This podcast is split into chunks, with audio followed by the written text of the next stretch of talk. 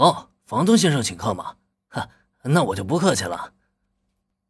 其实，在林恩劝说小兰的时候，他对小兰是直呼其名，这让毛利小五郎本能的皱了皱眉头。身为父亲的第六感告诉他这件事儿不对。这房东先生才认识小兰多久？怎么这么快就以名字相称了？但很快，林恩的一句请客却让他彻底将这件事情抛在了脑后。最近毛利小五郎难呐，赌输了马赛的他，除了必要的行动资金以外，其余的钱呢，全都被女儿扣留了。别说喝酒了，就连想喝瓶饮料都难。现在房东先生大发善心，打算请客，他当然不会错过这个机会了。只是他没有想到，就在他不停翻动菜单，想点一杯最贵的咖啡之时，那市侩的嘴脸却是让小兰的脸上。阵阵发烧，丢人，太丢人了！今天爸爸算是把我的脸给丢尽了。一杯爱尔兰咖啡是吗？啊，我明白了。对了，小兰和原子，你们想喝点什么呀？我顺便一起搞定了。经过一番深思熟虑，毛利小五郎终究还是没有选择最贵的咖啡，而是挑了一杯带有酒精的爱尔兰咖啡。应该怎么说呢？不愧是他呀，就连喝咖啡都不忘记过酒瘾啊！小兰对咖啡的了解明显不足，不然的话，毛利小五郎点了这杯咖啡以后，他肯定会在第一时间阻拦的。不过林恩倒是没有打算挑明真相，而是在毛利小五郎的点单以后，顺便问了问原子和小兰的喜好，一杯也是煮，三杯也是煮，索性就一起喽。反正林恩之前也曾经答应过原子要请客的。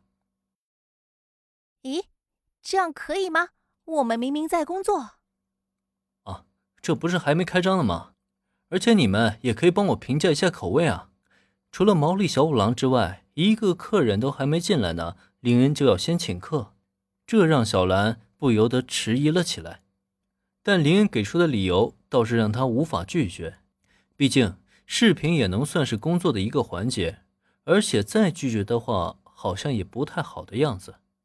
在这种情况下，小兰和原子分别选择了各自的咖啡，卡布奇诺和焦糖玛奇朵，都是比较受女孩子欢迎的款式。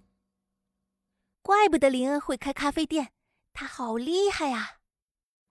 得到点单后的林恩开始在吧台后操作了起来，虽然是第一次动手操作。可脑海中的记忆却让他仿佛经过了千锤百炼一般，无论执行哪一个步骤，看上去都是那么的令人赏心悦目。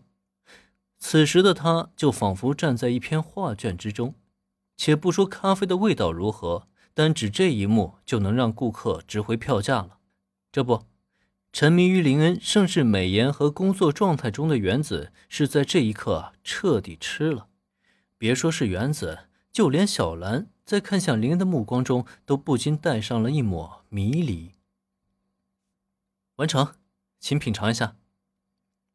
直到林恩制作完了三杯咖啡，都已经端上了桌，小兰和原子才终于回过了神来。对于刚刚的失神，小兰明显有些害羞，但原子不一样，向来开朗大方的他，简直想立刻扑进林恩的怀中，好去感受男神的体温和气味。唯独毛利小五郎，这家伙的注意力是全部集中在面前的爱尔兰咖啡上，急匆匆的端起杯子，吨吨吨，啊，爽！